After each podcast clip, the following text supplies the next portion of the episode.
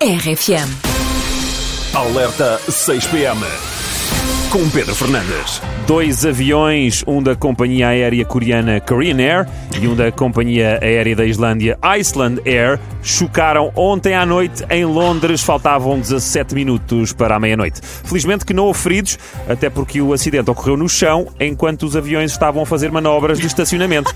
É verdade, nós temos informações da existência de pedidos de indenização por parte de alguns passageiros que já tinham batido palmas pela aterragem bem sucedida, o que afinal não se confirmou. É. Lá está, não se precipitem, meus amigos, não se precipitem. O alerta 6PM teve também acesso à declaração amigável ah, e, pelo que conseguimos decifrar do desenho, o avião coreano raspou um dos lados do avião islandês e, segundo uma testemunha no local, felizmente foi só chapa, podia ter sido muito pior. A polícia teve de ser chamada ao local, porque inicialmente nenhum dos comandantes se deu como culpado, e embora o avião coreano se apresentasse pela direita, Ahá. há suspeitas de que o avião islandês viesse em excesso de velocidade e de que o copiloto poderia estar embriagado. Nós aguardamos o resultado das análises ao sangue.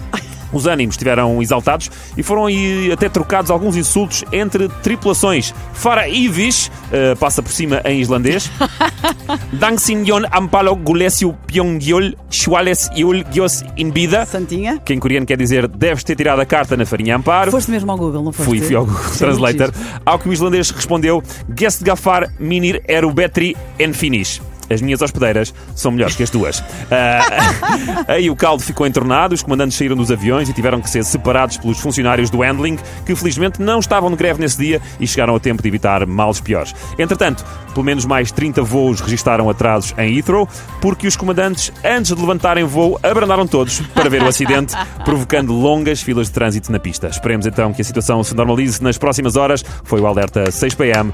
Boa tarde, até à próxima. Vão para dentro e cuidado com os aviões. Ora bem. Alerta 6 PM. Com Pedro Fernandes. RFM.